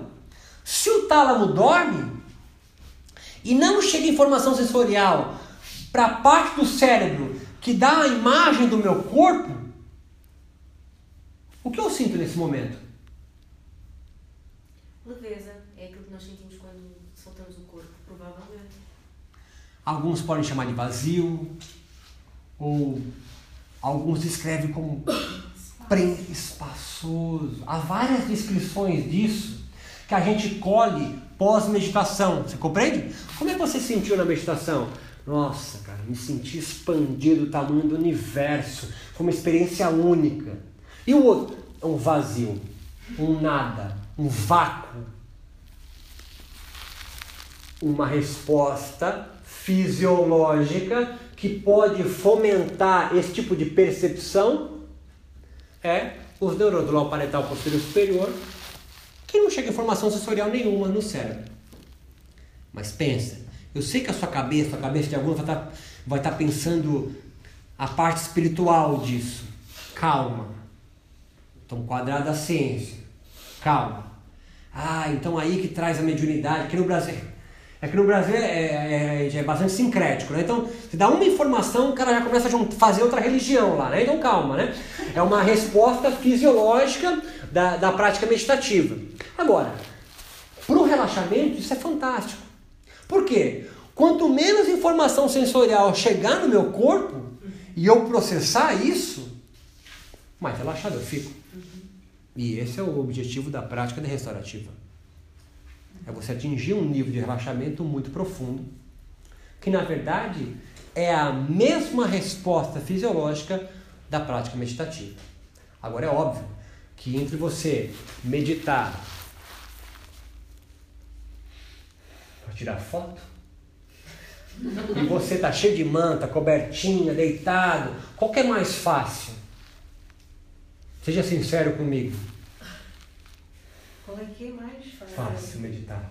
Ah, tá. E relaxar. Mantinha. Chegar é, na mantinha, é na mantinha. Sim. Mas é óbvio que você pode responder para mim, pô, e se o cara dormir? É, se o cara medita sentado. Primeira coisa que medita sentado, porque na cultura indiana assim é mais confortável. A gente demorou, pensa comigo, quase 70 anos para aprender a ficar assim, tá entendendo o que eu tô falando? Ó, O yoga chega no ocidente em 1900 com gente sentada assim, né? Para um ocidental começar e ficar assim, cara, são uns 70 anos, né? Porque o yoga teve um topo assim nos anos 80, né? É, é, é para o indiano é cultural e mais confortável para ele ficar isso aqui. Mas se você perguntar para mim, pô, se o cara dormir na meditação? O cara tava cansado, precisando dormir. É óbvio! É óbvio! Ah, mas ele não pode dormir! Então, é a sua mente doentia, né? Ocidental que não pode parar. Porque até meditação é uma tarefa. Né? É esse ponto que eu quero chegar depois do nosso intervalo. mas Eu quero só amarrar aqui. Por que não meditar então deitado? Porque estético, primeiro, esteticamente não é legal. Vou tirar uma foto, ó, postar no Instagram. Descabelado, mantinha, é, é, golfinho na sua mão. É que só tem mulher aqui, mas é, é para um homem, mantinha rosa, golfinho, né? o zangado, né? Aquele negócio do, do- da, da Branca de Neve na mão, né? O zangado e o, o dengoso. É, é, não, é, não, não dá pra ficar, não fica bonito no Instagram, né? Nossa, não diga uma coisa dessas, fica mara. Pra você, menininha, de rosinha, Opa, coraçãozinho. Homem também gosta. O homem gosta. É por isso que fica mara. Fica mara pra eles. Fica mais, fica mais. É, fofinho, cuti-cuti. Resposta do relaxamento, portanto, é a mesma resposta do relaxamento. Não existe prática meditativa que não tenha relaxamento envolvido na prática. Não dá para meditar se você não relaxar. É o primeiro nível da meditação. Não tem como meditar tensionado. Não dá para meditar tensionado. Mesmo aqui, você precisa atingir um grau de relaxamento. Ou aqui, ou aqui, aqui, aqui, você coloca a sua mão. Mas tem que ter um grau de relaxamento. Não dá para você ficar aqui, e o joelho queimando aqui embaixo. Até pode ficar meia hora. Mas está enganando quem? Né? Porque a prática meditativa é para você, né? Não é? Você não vai se apresentar no oi, ah. Mas relaxamento demais também não é meditação. O relaxamento demais está associando com sono. Sim. É, esse é o ponto. Sono é uma coisa, relaxamento é outra. Eu posso estar com sono e não conseguir dormir. Eu sei que eu estou dando um nó na cabeça de vocês, o objetivo dessa primeira parte é isso mesmo, né? Mas é, sono não necessariamente é sinônimo de relaxamento.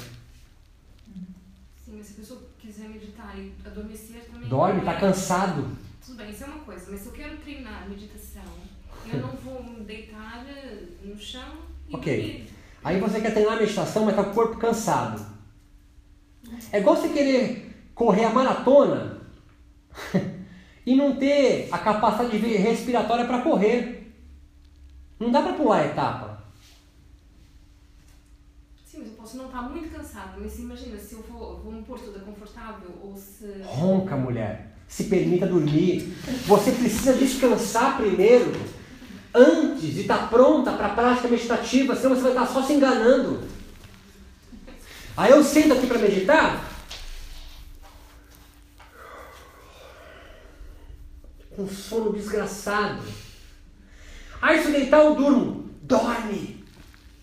Tem gente que tem uma cama que gastou mais de dois mil euros, comprou lençol fio egípcio e tem insônia. Eu coloco o cara num tapetinho de EVA com manta de mendigo e ele ronca. Eu tenho um orgulho gigantesco. Eu não estou brincando com você. Eu tenho um orgulho gigantesco porque ele precisa primeiro descansar, descansar e relaxar a musculatura, para depois do treinamento ele aprender a meditar. A gente pula etapa no Ocidente. A gente quer atingir o máximo de potencial humano, cognitivo, mental e não relaxa. Se torna uma tarefa sua. Trabalho oito horas, medito meia hora, faço, faço japamala, olho a vela.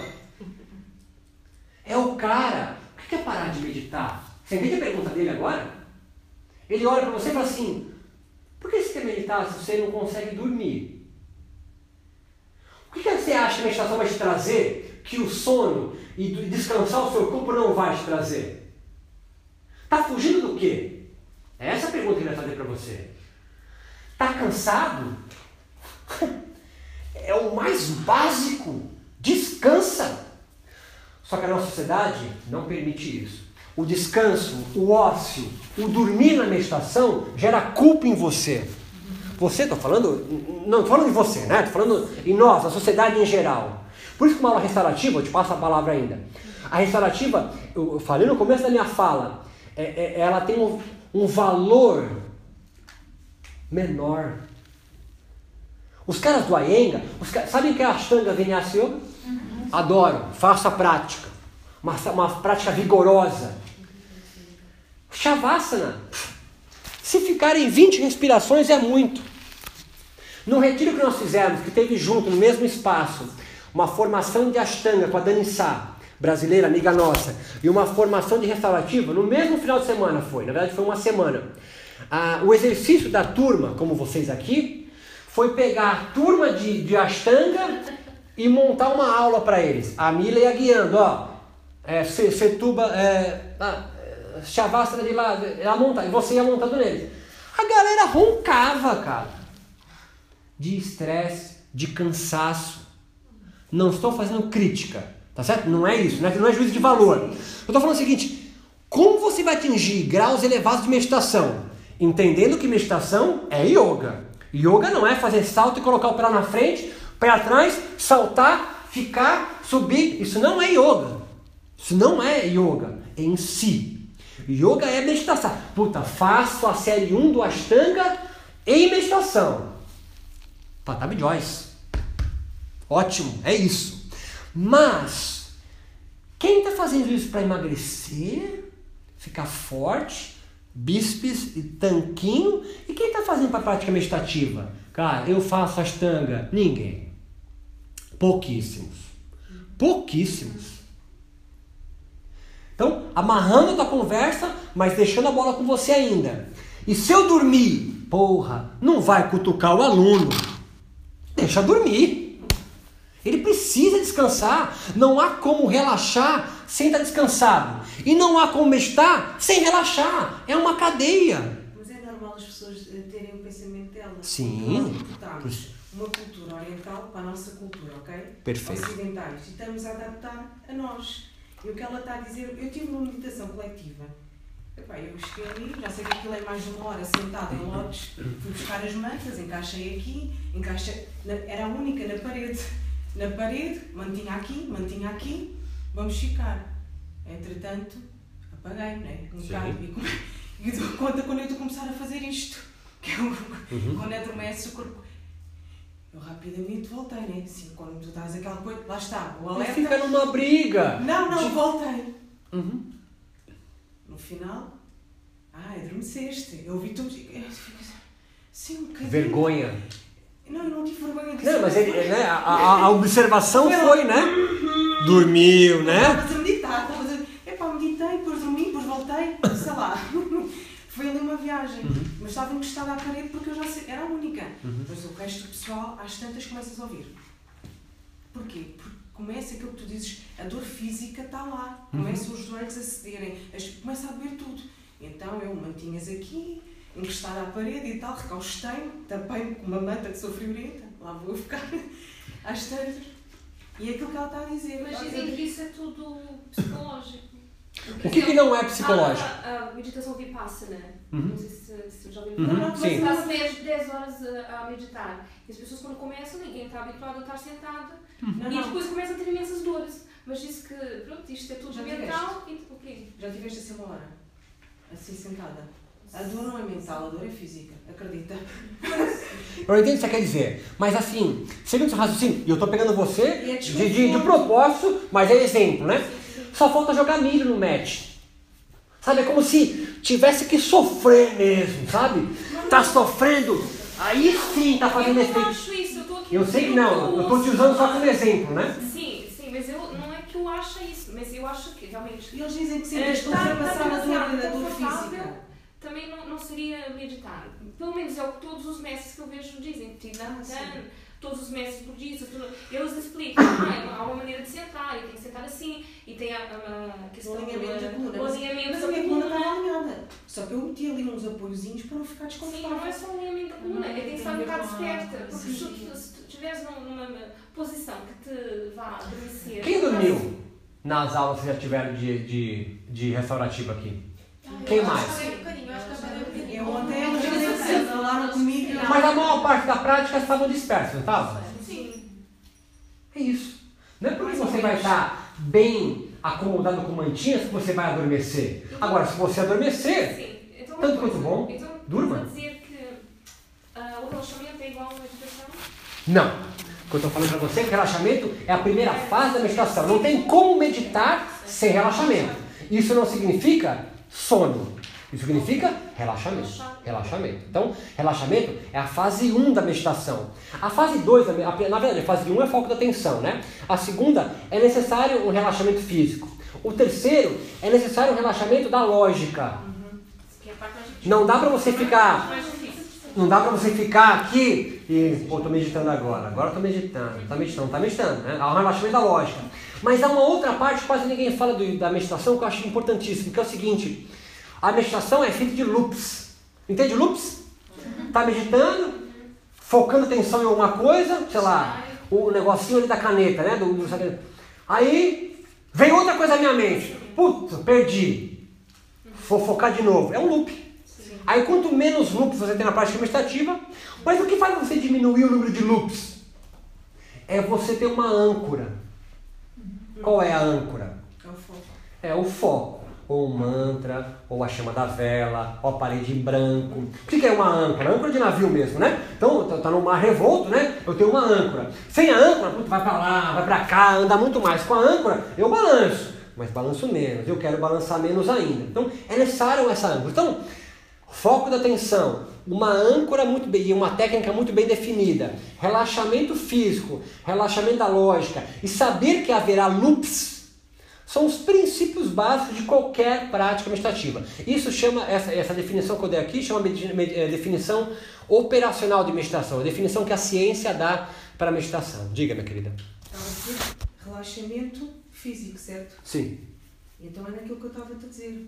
Se eu ficar uma hora assim, vou sentir os tornozelos dormentes. Não vou ter relaxamento aqui nem aqui. Então não vou conseguir. Isso no início, mas isso Não. é como tudo é Não, não, isso. Mas se, mas se, se deixa-me falar.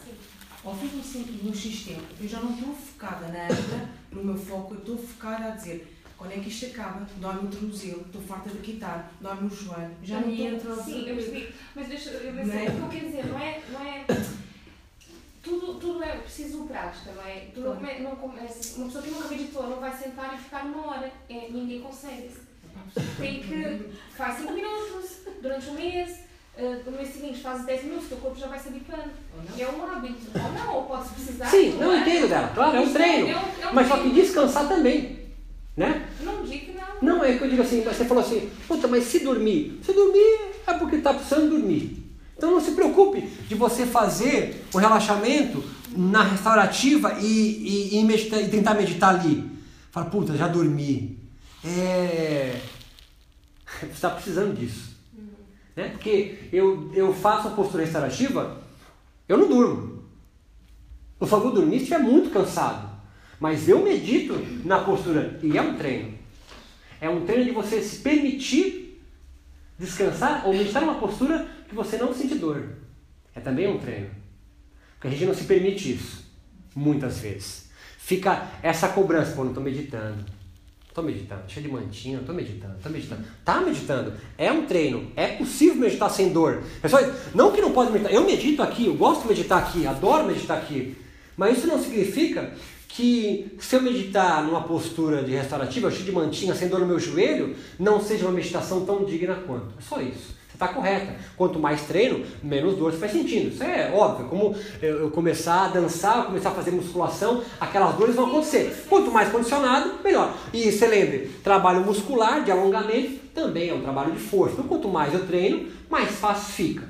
Mas não significa e não tira a importância de quem monta uma postura restaurativa e dá. Ah, minha avó, 90 anos, impossível. Vou privar ela de meditar até ela conseguir fazer essa postura? Não. coloca no não. Sim, mas a pessoa também, a avó pode meditar numa cadeira. Pode. E, tá, e, tá e também pode meditar ali. É a sua questão da, da coluna ereta, né? Também. É, é porque eu, eu não, não, tudo bem. Só, só, aonde está torta a minha coluna? Sim. Aonde está torta a minha coluna? Não está torta a minha coluna. Minha coluna está reta. Você compreende, quer dizer? Mas. Não tem aspas. Intervalo de 10 minutos, tá bom para vocês? E eu continuo aqui.